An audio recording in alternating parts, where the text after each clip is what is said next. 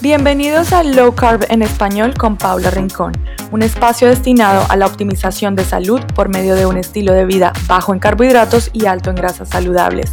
Sintonízate cada semana para escuchar a los mejores expertos en el campo de la alimentación cetogénica, biohacking y rendimiento. Prepárate para descubrir las mejores herramientas de quienes han hecho de low carb un estilo de vida a largo plazo. La información de este podcast no reemplaza consejos diagnósticos o tratamientos médicos y no pretende ser sustituto de una relación doctor-paciente. Ok, bueno, aquí estamos en nuestro tercer episodio de Low Carb en Español con Paula Rincón.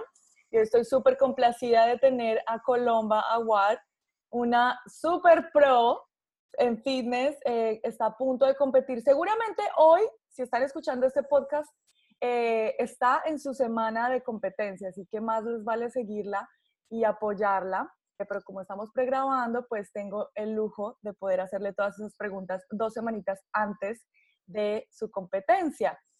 puse unas cuantas fotos de ella en Instagram y fue bastante buena la, recepción. La gente tiene muchas preguntas para una persona que se mantiene también low carb. ¿Cuál es esa diferencia entre las diferentes fases de su entrenamiento y de su preparación y cómo se ve su alimentación a medida que avanza estas fases? Así que Colomba, muchas gracias por estar aquí. Bienvenida. No, gracias por invitarme. Yo feliz, feliz de estar hoy día con ustedes. Eh, quería, primero que todo, em, desmitificar este tema de lo de las pesas. Las mujeres eh, tienen muchos mitos en cuanto al weightlifting y a cómo se ponen grandes y también con la alimentación. Entonces son dos mitos que quisiera que tocaras tú porque eres experta en ambos, en el levantamiento de pesa para armonía y estética femenina y también en cuanto al, a la alimentación cetogénica que va con esto.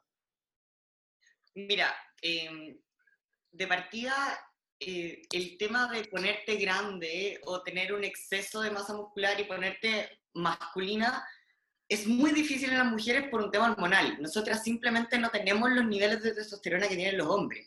Entonces, virilizarnos de esa manera es ya por código genético muy difícil. Nosotras estamos programadas diferente, nosotras tenemos estrógenos, son hormonas que nos hacen ver curvilíneas, que nos hacen juntar más grasita en las caderas, que nos hacen juntar más agua. Entonces ya desde ahí, desde la biología, estamos partiendo con un problema. Encima de eso, hay un montón de otros factores que influyen en cómo tú desarrollas tu masa muscular. Tiene que ver la nutrición, la forma del entrenamiento, la metodología, cómo tú descansas, los suplementos que tomas, si es que tomas. O sea, hay realmente un montón, montón de factores que influyen en eso no es como que tú levantaste una mancuerna y guau, te sale un bíceps. Eso no, no funciona así. Hay mucho trabajo por detrás. Y de hecho, ganar un solo kilo de músculo no es fácil. Es mucho trabajo. Y mucha comida también. Claro. Y en eso es lo que quisiera que ahondáramos ahora. ¿Cómo entonces luce, luce tu alimentación eh, cuando sobre todo la gente tiene muy, muy entendido que la dieta cetogénica es para bajar de peso? Y que es catabólica. Entonces, ¿cómo manejas tú tus macros para poder subir un poco de masa muscular? Eh, mira, bueno, yo pasé por varias etapas, probé, yo, yo, no siempre fui ceto, no siempre hice la dieta cetogénica. Pasé por muchas etapas, muchas distintas formas de alimentación, distintos entrenadores, distinto todo. Y la verdad es que cuando yo necesité ganar la mayor parte de mi masa muscular, lo hice con un periodo de volumen típico de fisicoculturismo con mucho carbohidrato, que en el fondo es lo que la gente usa porque es más rápido, porque el carbohidrato al generarte estos picos de insulina tiene una respuesta muy anabólica, es más rápido. Yo me acuerdo que en ese minuto subí, no sé, 8 kilos en tres meses. ¡Wow! Y, pero claro, pero también como es mucho carbohidrato, mucho azúcar, viene con mucha, con, con mucha grasa. Entonces, lo que, lo que se hace en general es que tú haces estos periodos de volumen donde tú engordas y creces músculo, pero también acumulas grasa y después limpias la grasa y te quedas con el músculo. Mm. La verdad es que, eh, si bien fue efectivo porque fue rápido, a mí no me gustó. Y, y en el fondo, esta, esta dieta eh, tan alta en carbohidratos y, con tanta restricción, porque en el alto rendimiento no es que tú comas harto carbohidrato y ya, sino que son los 80 gramos, los 100 gramos y todo medido, me generaba mucha ansiedad. Cuando yo descubrí la dieta cetogénica, eh, logré llegar con la composición corporal que yo quería a competir. Me permitió bajar mis niveles de ansiedad, mis eh, niveles de estrés, empecé a dormir mejor, a concentrarme mejor. Y pasando el periodo de adaptación, eh, logré tener la misma mejor potencia durante mis entrenamientos. Hoy en día no tengo que crecer más muscularmente, pero también manejo los orígenes de las grasas, dependiendo en qué periodo estoy. Si necesito un periodo de más densidad muscular, necesito hacer más trabajo, lo cargo más a las grasas animales. Cuando mm. necesito, por ejemplo, definir un poco más, las reemplazo por grasas vegetales, y eso me ayuda como a, a desgrasar más y a estar con ese look que es para el escenario. A estas grasas vegetales te refieres, me imagino, la grasa del coco, del aceite de oliva, Nada de canolas. Claro. claro. Y por, ejemplo, corto los lácteos. Cuando yo estoy en periodos en el que necesito, no sé, digamos que después de un show digo, necesito reforzar el hombro, ¿ya? Y quiero que crezca un poco, eh, voy a tratar de en ese periodo consumir más grasas animales.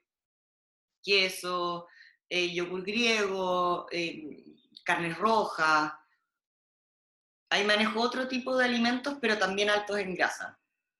Qué interesante. Y tus macros son iguales, pero de dónde viene la grasa es diferente. Sí. ¡Wow! Eso es bastante interesante. ¿Esto lo viste que de alguien más? ¿Alguien te lo recomendó? ¿Lo leíste? No, eh, uno va experimentando todas las preparaciones son distintas, todas las puestas a punto son diferentes y además que tu cuerpo pasa por procesos diferentes que tienen mucho que ver con el resto de las cosas que pasan en tu vida. Cómo estás con tu familia, cómo estás con tu trabajo, cómo están tus niveles de estrés. Todas esas cosas influyen en la preparación. Entonces yo, por ejemplo, tuve una competencia el año pasado y que me preparé seto y consumí grasas animales hasta el final. Y en esta preparación me vi un poco más cargada de estrés, con un poco más de trabajo, con el cortisol más alto, y tuve que cortarlo, y me apoyé solo en grasas vegetales. Ahí uno va manejando la variable y vas viendo cómo responde tu cuerpo, pero los cambios son rápidos. O sea, yo, por ejemplo, pasé cuatro días reemplazando las grasas animales por las vegetales y bajé un kilo. ¡Wow! Tu cuerpo también es bastante, bastante sensible, me imagino, ahorita a cualquier cambio sensibles a los cambios. Lo que pasa es que uno se va conociendo mejor y te va dando cuenta. Claro. Uno aprende a escucharse mejor. El trabajo constante con el cuerpo hace que uno te examine mucho más a fondo, con mucho más detalle, y te vayas escuchando más. La verdad fue como un proceso bien evolutivo, donde antes de entrar en el tema del fitness, siempre opté por comer lo más natural posible, eh, evitar los alimentos procesados, evitar el azúcar refinada, pero seguía comiendo carbohidratos complejos. Ah, o en su defecto carbohidratos simples, pero ya frutas, por ejemplo. Entonces yo ya venía con una, con una alimentación muy limpia. Después de esa alimentación limpia, pasé a una alimentación low carb. Pero no fue sostenible en el tiempo porque al no tener otra fuente potente de energía, me generaba mucha ansiedad y no tenía cómo rendir en el entrenamiento. Entonces estaba como debatiéndome.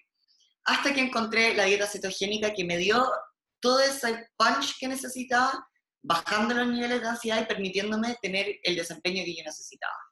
Y eso es algo mm, tiene todo el sentido porque es algo en lo que yo hablo mucho, que la gente a veces se queda en ese, en ese vértice entre low carb y ceto, y es un limbo metabólico porque tú no estás usando ninguno de los dos, no cerraste la llave de, de la glucosa totalmente, entonces no puedes acceder a, este, a, a, las, a, la grasa como fuente principal de energía o predominante, porque sigues, sigues de todas maneras. Yo ya venía low carb, eh, hacer la transición a ceto fue muy fácil, fue muy rápida. Yo no, no tuve el keto flu ni me sentí mal porque yo en el fondo ya me sentía terrible porque no tenía energía de ninguna parte, no estaba comiendo grasa, no estaba comiendo carbohidratos. Entonces, al incluir grasa en mi dieta fue como que desperté. Empecé a dormir mejor, como que mi cuerpo revivió. Me demoré como cinco días en entrar en cetosis. Wow. ¿Y háblanos un poquito de, de, de hace cuánto. Yo te veo y digo, esta mujer tiene que haber trabajado este cuerpo por años. Entonces, háblanos un poquito para los que no conocemos esa, esa historia tuya. ¿De cuánto hace, estamos hablando que fue tu primera preparación con carbos? ¿Cuánto te ha tomado tener el, físico que tienes ahora? Yo compitiendo llevo casi cinco años. Ah, ok. Wow. Sí, pero ver un cambio significativo en tu cuerpo en tres o seis meses, haciendo las cosas como corresponde, tú puedes ver cambios dramáticos en tu cuerpo. Yo empecé a prepararme para competir el año 2014. Fue mi primera competencia. La verdad, eh, de chica yo nunca fui buena para el deporte. Eh, no me gustaba, eh, me gustaba el gimnasio, me gustaban los fierros. Y me propusieron competir así como una casualidad. Y yo por, por, siempre me gustaban los nuevos desafíos, quise intentarlo, competí, gané mi primera competencia y me encantó. Y ahí quedé enamorada del deporte. Y lo que me cautivó no fue tanto haber ganado, sino el ver cómo tu cuerpo puede cambiar tan rápidamente, ajustando ciertas pequeñas cosas, eh, cambiando la alimentación aquí, el entrenamiento allá, tu cuerpo cambia por minuto. Y eso a mí me fascinó, como la ciencia detrás del culturismo. Y de ahí nos salimos. Ahí pasé por distintos entrenadores, distintos tipos de alimentación, y finalmente fue Marcos Arón el que me dijo que intentara la dieta cetogénica y me cambió la vida. O sea, mantenerme y llegar a competir ha sido mucho más fácil, mucho más llevadero. Claro. ¿Hace cuánto fue esto que empezaste ya Ceto? Dos años. Ah, ok, ya llevas dos años, ya estás supremamente adaptada. Bien, y entonces ahora cuéntanos, eh, entiendo que son fases y que a medida que se acerca tu competencia, cambia un poco tu alimentación y tu, entrenamiento, ¿verdad? ¿Cómo luce eso hacia grandes rasgos? Como te digo, eh, todas las preparaciones son diferentes. Eh, todo depende de cómo tú estés llegando físicamente y qué es lo que quieres mostrar en el escenario. Mm. Eh, para mis preparaciones pasadas, yo siempre hice entrenamientos de fuerza hasta el último día. O sea, hasta el último día, como dos días antes de competir. Pero ahora estoy haciendo una transición a entrenamientos más metabólicos. Porque eh, me demoré un poco en reemplazar el origen de las grasas, estaba llegando muy grande y necesito, en el fondo, afinarme más y los entrenamientos de fuerza en este momento simplemente no me van a ayudar. Estoy a dos semanas de competir, no voy a tener cambios musculares mayores, lo que necesito es estilizar, es desgrasar. Y un entrenamiento metabólico es lo que más me puede ayudar a conseguir eso ahora. Son eh, circuitos, por ejemplo, de alta intensidad, muy explosivos, con poco descanso, pero son más cortos. Yo estaba acostumbrada a pasar dos horas en el gimnasio levantando pesas, muy controlados los movimientos, muy lentos, pocas repeticiones, y esto es totalmente opuesto. Mm. Es de hecho casi sin peso, pero muy explosivo. Ah, claro, más hit. Más hit, sí. Eh, más pliométrico también. Claro. Otro tipo de movimiento de hecho, incluso en, las mediciones de glucosa se nota una diferencia impresionante. Yo, después de un entrenamiento de fuerza, a pesar de estar en ayuno incluso, tenía el azúcar más alta que antes de entrenar. Ok. Y después de un entrenamiento metabólico está siempre más baja. Qué interesante. ¿A qué, ¿A qué crees que se deba esto? Y yo creo que tiene mucho que ver con la adaptación con que uno necesita generar algún tipo de glucosa para estos entrenamientos que son de, de fuerza. Entonces queda ahí un poquito de azúcar circulante, pero cuando son entrenamientos metabólicos, tú puedes usar directamente la grasa, y eso es lo que yo estoy apuntando ahora. No necesito azúcar para ese entrenamiento, sino que estoy 100% enfocada y manteniéndome en un rango de quema de grasa, entonces mucho más efectivo para este periodo. Claro, bien interesante. ¿Cómo, cómo es el timing de estos, de estos entrenamientos tuyos? Em, generalmente sales de eso ya en la mañana, vas en ayunas, cuéntanos un poquito de eso porque la gente siempre pregunta. Mira, depende, depende mucho. Yo en verdad tengo un horario muy dinámico.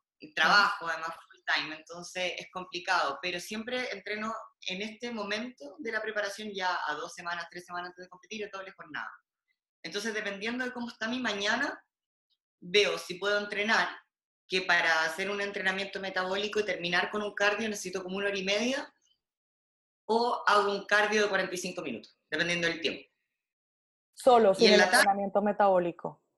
Sin el entrenamiento metabólico, o sea, ah, depende de cómo tenga disponibilidad de tiempo. Y este cardio ah. es baja intensidad media, ¿verdad?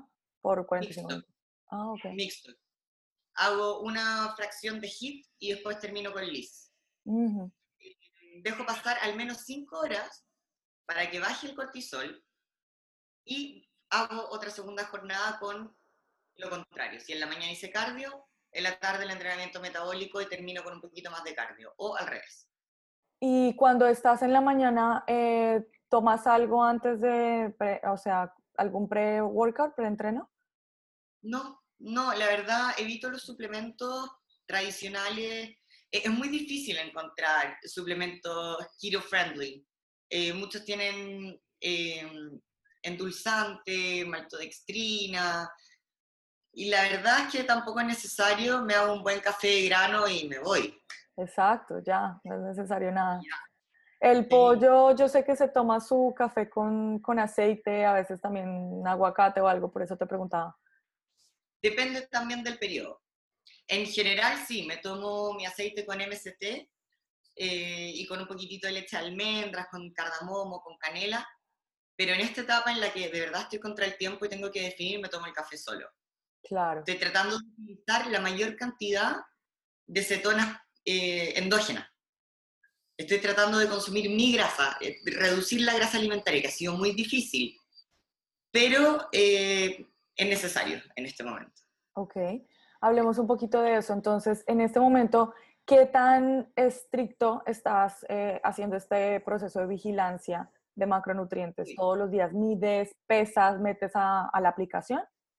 Todo, todo. En general no lo hago, pero en este momento que es clave de mi preparación, sí, no, puede, no se me puede escapar un gramo de nada.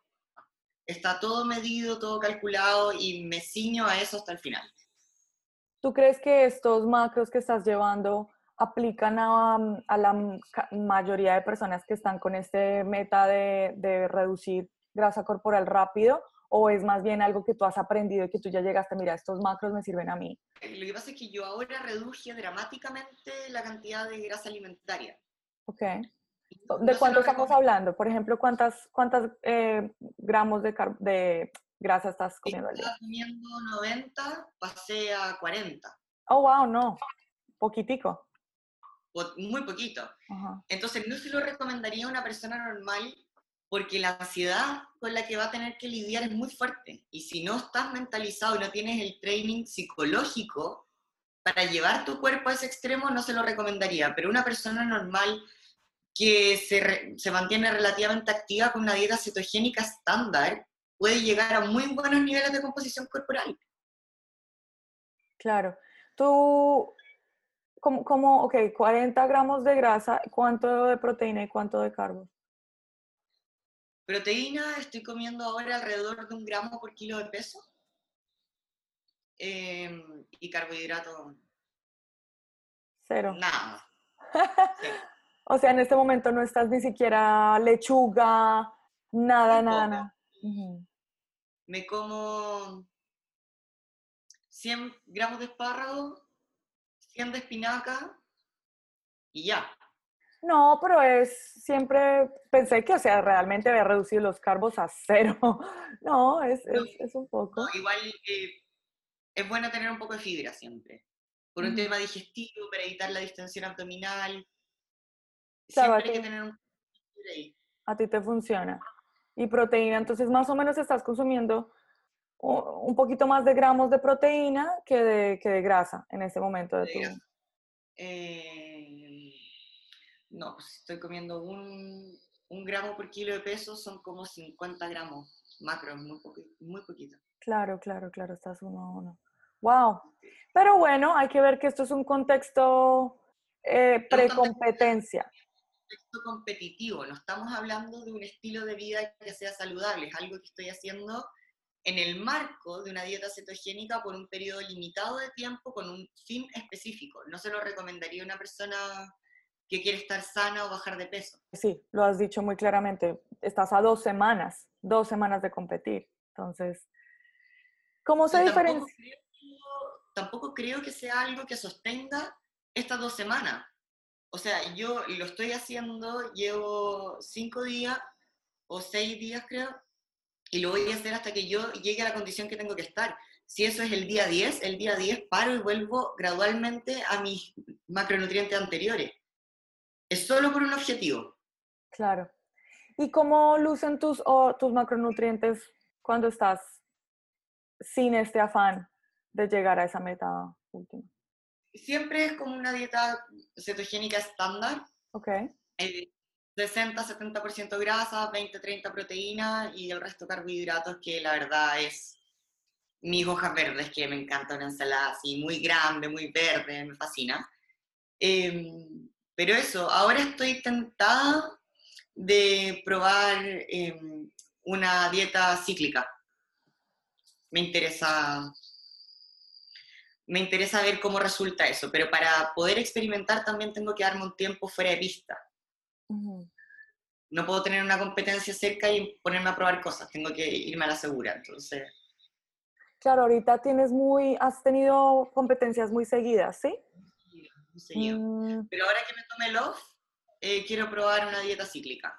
Ok, qué bueno porque esa era una de las preguntas de, de, una, de la nutricionista Jessica Peña, que es súper siempre activa en las redes, creo que es chilena también.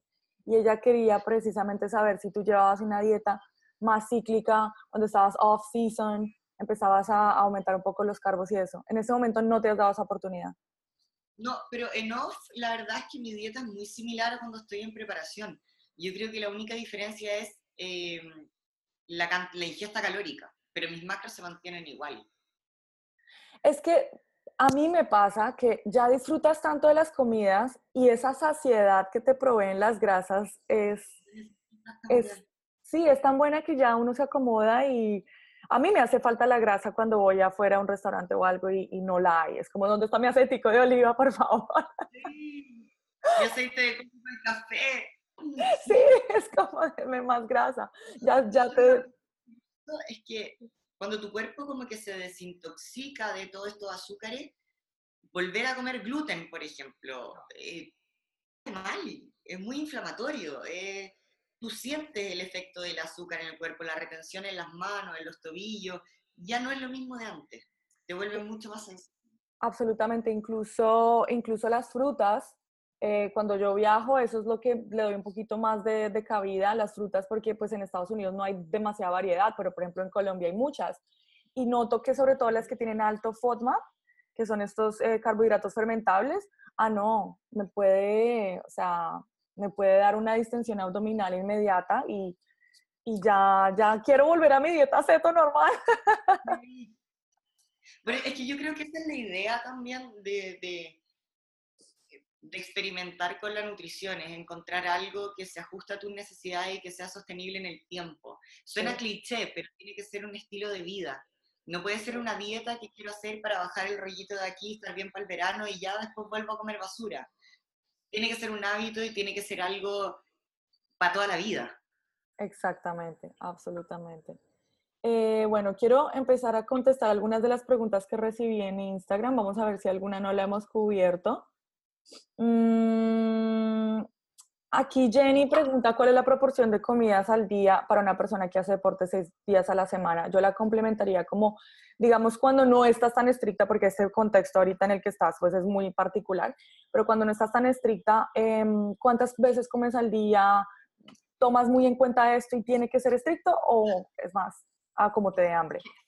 Siempre está como el mito de que en la dieta fitness tienes que comer cada tres horas para acelerar el metabolismo y esto. Y la verdad es que no es tan así, esos son conceptos muy antiguos y que no tienen mucho fundamento científico yo la verdad esté de off o esté de precompetencia, como la misma cantidad de veces al día porque mi cuerpo no me pide más. Yo como cuando tengo hambre. No como 6, 7 o 8 veces al día porque se me ocurrió. Cuando mi cuerpo me pide comida, lo alimento. Y en base a una dieta cetogénica, eso es dos o tres veces al día, no es más que eso. Claro. Cuando estás en bulk, en esa fase que estás más bien creciendo, sí sientes que tienes que como que ponerte el alimento en la boca porque no tienes mucha ansiedad, no tienes muchas ganas. Sí, eh, en ese minuto que tuve que hacer un periodo de volumen, sí, fue muy difícil comer la cantidad de calorías que tenía que comer. Eh, pero ya no tengo que hacerlo, o sea, ya tengo la cantidad de masa muscular que necesito para mi categoría y los pequeños ajustes que tenga que hacer de densidad o de perfilar ciertos grupos musculares se pueden hacer perfectamente bien con una dieta cetogénica o con cargas muy localizadas de carbohidratos alrededor del entrenamiento, que vendría siendo como una dieta target, pero no más allá de eso. Ok, hablemos un poquito de esto, de este targeted ketogenic cuando tú la haces. Eh, ¿Cuáles son estas cargas? ¿Cómo lucen? ¿De qué dependen? ¿Y lo haces más por, por, por estética o por darle esa potencia al, al ejercicio? Eh, lo hago muy poco, eh, en días muy específicos, los días que voy a trabajar ciertos grupos musculares, y la verdad es que no siento que tenga un impacto en mi entrenamiento propiamente tal, no siento que me dé más potencia, sino que lo hago con un fin competitivo, porque yo sé que esa carga va a hacer que ese grupo muscular, ese día en particular, se trabaje y se desarrolle de mejor manera, pero no entreno mejor ni peor. Ajá. Qué interesante. Y en, tu, en, en general, ¿tú no notas que tu alimentación cambia esa, ese performance, esa, ese rendimiento en el, en el gimnasio? A no ser que sean días de mucha carga de carbohidratos, no. No, porque la carga que se hace en una dieta target va a ser una fruta, un par de galletas de arroz. Es muy liviana, no es lo suficiente para hacer un impacto como para llenar tus reservas de glucógeno. Claro. Eh, pero sí me toca cargar de repente y hacer días previo a una competencia intensos de carga de carbohidratos.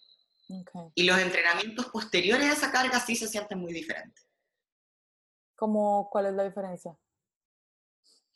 Em, en términos de potencia, siento que eh, estando cargada, ese entrenamiento en particular, eh, puedo levantar más peso, puedo mover más. Claro. Puedo mover más. Pero no es algo que necesite. Y tampoco levantar peso no es un objetivo en sí mismo tampoco para mí. Para lo que yo hago, el objetivo es estético. Sí. Y por lo mismo la carga tiene ese mismo sentido. Cuando yo hago cargas de carbohidratos, por ejemplo, previo a una competencia, tiene 100% un sentido estético. No es porque yo vaya a sentirme mejor en el escenario o tener una mejor performance, es porque el músculo lleno de glucógeno se ve turgente. Y eso es lo que yo necesito mostrar en la tarima, pero no es algo que necesite para mi vida ni mi entrenamiento diario. Claro. Cuéntame, cuando ya estés, eh, digamos, el, dos días, el día anterior, eh, ¿hay algún proceso de uh, diuresis que tienes que pasar como para definir un poco más este look? Eh, Depende. Siempre todo esto se ve caso a caso, se ve preparación tras preparación. Em, yo creo que no hago un secado ni me tomo un diurético hace mucho, mucho, mucho tiempo. Em, y la gente que lo hace en realidad lo hace porque llegó con un porcentaje de grasa un poco elevado. Ah. Entonces se deshidratan para disimular la grasa. Ah.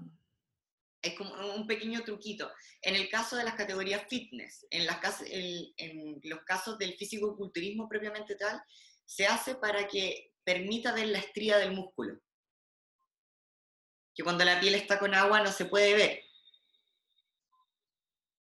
Pero, como te digo, en mi caso, si tú llegas con el porcentaje de grasa adecuado y lo suficientemente lean, no necesitas hacer secado ni diurético ni nada de eso.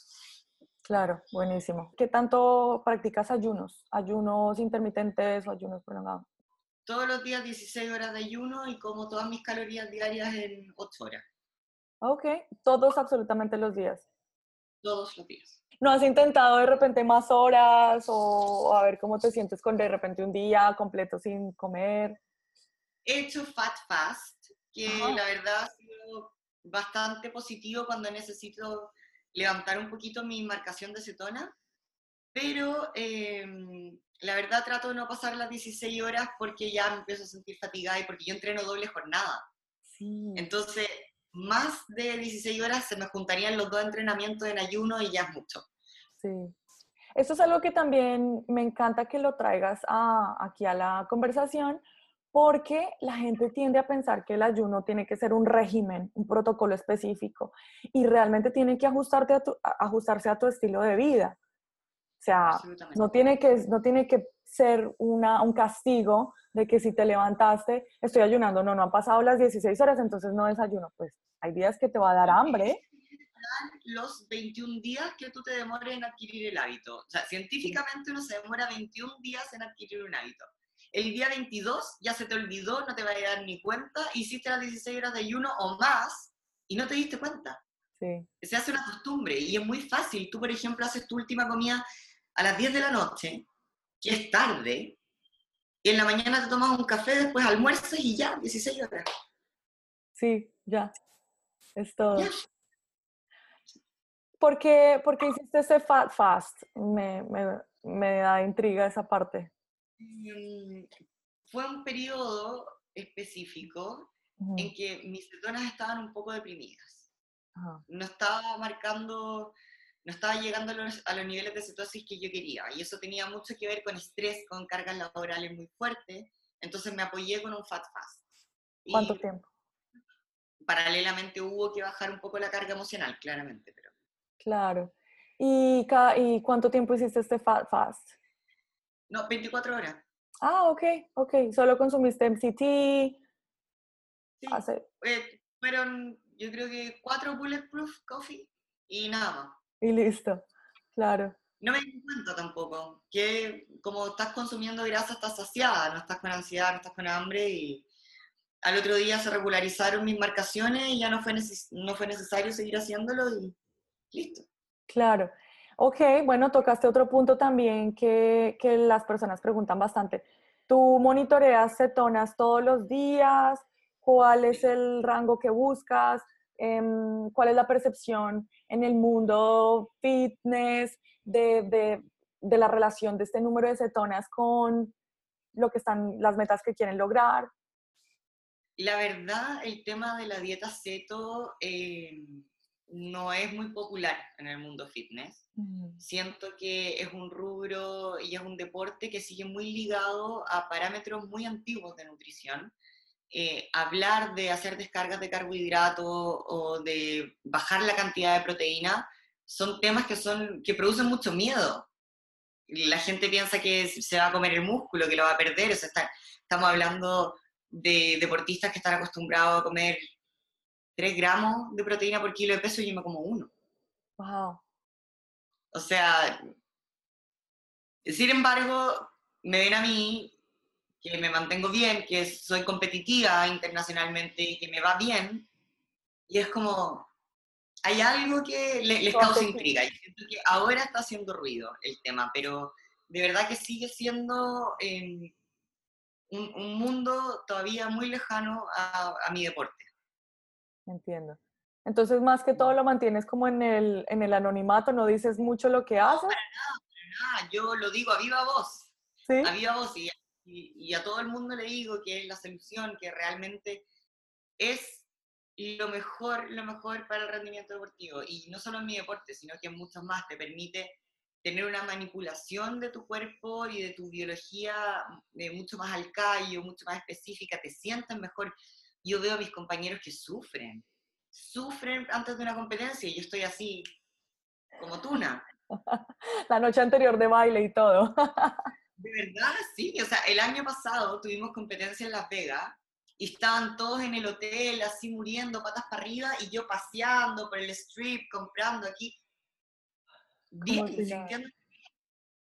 Pero todavía es muy O sea, todavía está ese miedo de que tienes que tener una dieta eh, hiper, hiperproteica, tienes que comer carbohidratos.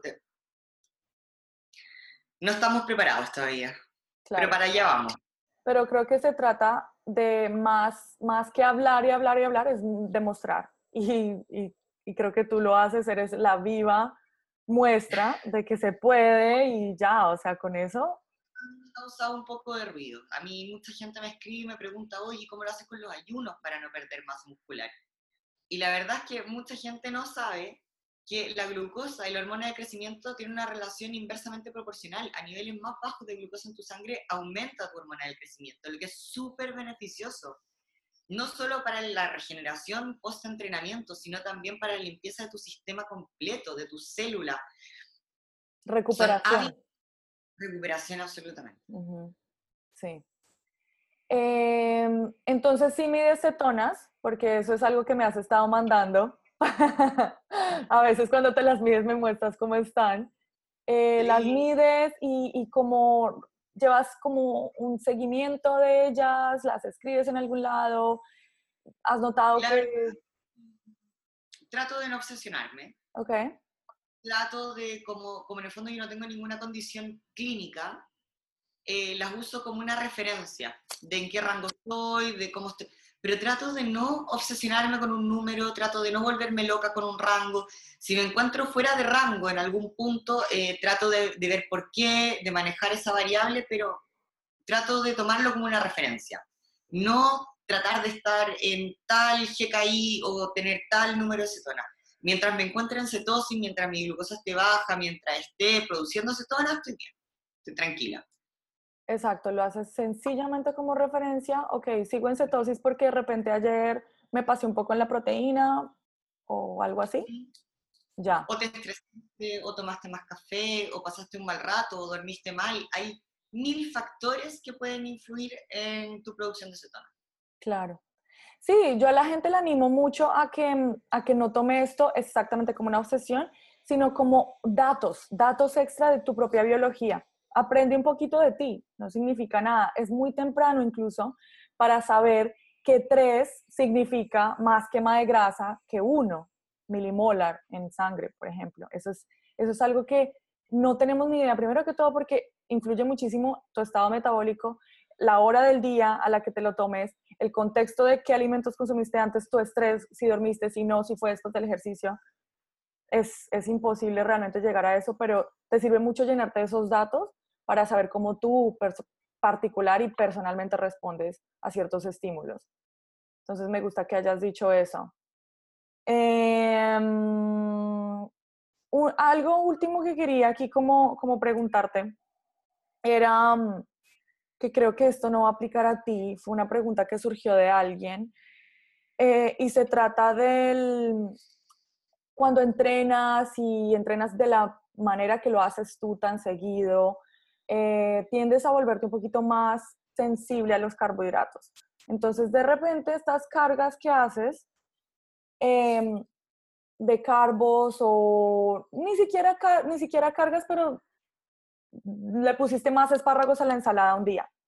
Eh, si alguna vez te has tomado la glucosa después y has notado, o la glucosa o las cetonas, has notado un cambio a cómo era tu alimentación antes. Es decir, a qué quiero llegar. La gente se pregunta si al tener ya tiempo en la dieta ceto y entrenando tanto, te vuelves mucho más sensible a estos carbos y respondes de una manera como más... Em, o sea, sí, yo siento que eh, una, cuando tú te depletas totalmente carbohidrato y no forman parte habitual de tu dieta, un poquito de carbohidrato como goes a long way. Exacto. El, sí, e, el efecto es muchísimo mayor que una persona que los consume habitualmente. Eh, por lo mismo, uno te vuelve mucho más sensible a la insulina. Entonces, no necesitas tanto para llegar a los mismos resultados.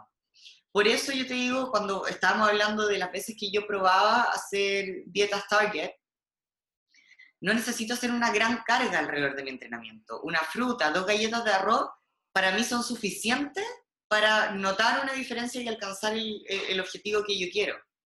Y después, terminado ese entrenamiento, ya estoy de vuelta en cetosis porque consumí todo, ese azúcar. Pero sí se siente la diferencia con una pequeña dosis de carbohidratos. Y sabes que es súper bueno, porque no necesitas llenarte de toxinas, ni de azúcar, ni de nada, y obtienes el mismo resultado. Exacto, eso te iba a decir. Eso es algo importante porque mucha gente desconoce que cuando comemos estos carbos se generan muchos más radicales libres. El simple hecho de metabolizarlos en la mitocondria, hay una oxidación, una, eh, una oxidación mayor y cuando estás pudiendo sacar los beneficios de los carbos en menor cantidad, estás disminuyendo esa oxidación y esa inflamación sistémica. Entonces es genial, súper. Háblanos por último, antes de irnos, Colomba, de tus eh, rutinas de, mm, de, mm, ¿cómo se le llama esto? De recuperación. Eh, ¿Tienes alguna, algún secretico en particular? ¿Baños con magnesio o baños fríos o eh, sauna? ¿Algo, algo que practiques? Para mí es fundamental mi suplemento de magnesio, calcio zinc. Ok. Esto es fundamental. pastillas de magnesio, calcio y zinc. Para mí eso es fundamental para mantener eh, la salud de mis músculos. Y también me hago una sesión de Reiki al mes. Eh, yo creo que no solamente hay que cuidar el cuerpo, nosotros somos eh, un ser completo y hay que cuidar el espíritu también, y hay que cuidar tus energías y no solamente estar pendiente de lo físico. Yo creo que eso también es muy importante porque como tú vibres tu energía y cómo esté tu interior, sí tiene un impacto en tu físico también. Así, poniéndolo súper en terreno, el estrés. El estrés es mental, el estrés es vibracional, pero tiene manifestaciones físicas. Mm. Por eso yo creo que esas dos cosas tienen que complementarse muy bien. Perfecto. Entonces, en cuanto a suplementos, solamente estos tres, no suplementas con nada de, de vitaminas, complejo B, nada de esto. Sí, o sea, como te digo, para, para, el cuidado de mis músculos, eso, eso es un solo comprimido que vienen los tres minerales, y eso es muy importante para mí. Pero siempre me apoyo em, con un multivitamínico. Todos los días sagrado multivitamínico. Tomo enzimas digestivas con probióticos siempre. Eh, ¿Y qué no tomo? La verdad no tomo mucho más. Sal. Sal siempre, Himalaya rosada mis comidas. Claro, sal y potasio me imagino. Sí, mucha gente piensa que tiene que cortar la sal, que la sal es mala. Pero la sal es muy buena. Te hace estar estar atento, fija el carbohidrato en el músculo, te permite rendir de mejor manera, así que sí, sal es un must para mí. No, para mí el día que no consumo sal lo noto en el gimnasio, o sea, absolutamente. O, así como de panecía. Ajá, sí, sí. Y es como me faltó el café, no, me faltó la sal. Exactamente. Qué bueno, qué bueno, me encanta, me encanta toda la información que nos diste, creo que nos va a servir muchísimo a todos, incluso a los que soñemos con un cuerpo con el, como el tuyo, así no queramos competir. Sería muy bueno competir, pero se necesita una fuerza mental impresionante y el tiempo, además, la dedicación, imagínate. Pero son hábitos, de verdad.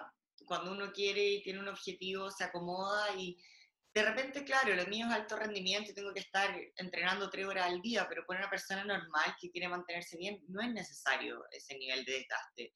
Con 40 minutos puedes tener un full body workout en tu casa y activarte. Yo creo que lo más importante es movernos, sea de la forma que sea, tienes que buscar lo que vaya de acuerdo a tu estilo de vida, a tus gustos personales y que forme parte de tu rutina diaria y de tu vida. Absolutamente. Yo creo que moverse salud, de todas maneras. Sí, la gente tiene que ponerlo en su horario del día. Tiene que ser una, un, un must, como tú lo dices. En alguna hora, mañana, noche, lo que sea, pero hacerlo, moverse. Por último día por medio, lo que sea. Pero mantener Exacto, exacto. Bueno, ¿y dónde vas a competir? ¿Ahí en Santiago? En Las Vegas. Ah, te vienes para Las Vegas. Ay, me hubieras dicho con tiempo, lo hubiera planeado para ir a verte. llego el 10 de septiembre a Las Vegas y compito el 12. Ok, wow. Estoy segura que, que sí, que esto va a salir al aire justo, justo en ese momento. Así que ojalá te podamos seguir en algún canal o algo podemos seguir el, el la, Vamos a estar transmitiendo todo. Y bueno, pues que te vaya excelente. Después de esta competencia, ¿piensas tener una cercana o nada que ver? Uy, sí, tengo otra en octubre y probablemente otra en diciembre. Wow, Sarita. Y ya acaba la temporada 2018.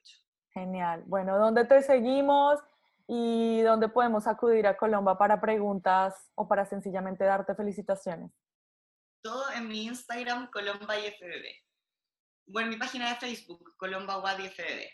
Y sí, escríbanme siempre, yo a veces me demoro, pero intento responder todos, todos sus mensajes. Para mí es súper importante estar en contacto con la gente porque también eh, me da un norte sobre de qué poder hablar o qué temas tocar.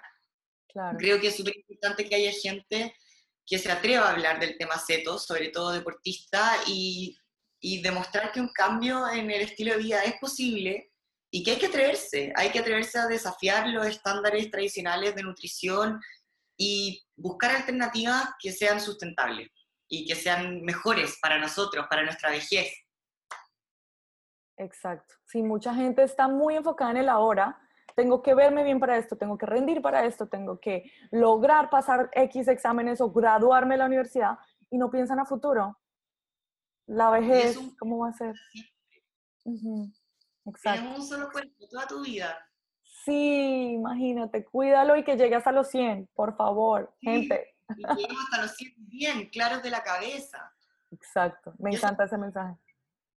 Me encanta mi muñeca. Bueno, ojalá se repita toda la buena vibra, toda la buena energía para ti, te vamos a estar siguiendo. Muchas gracias, Paulita. Me encantó conversar contigo hoy día y a ver si lo repetimos más adelante. Claro que sí, claro que sí. Seguro después de tu competencia nos vas a tener mucho más que contar. Ahí te cuento cómo me fue. Claro, un besote gigante. Gracias. Que tengas un lindo día. Ok, bye bye.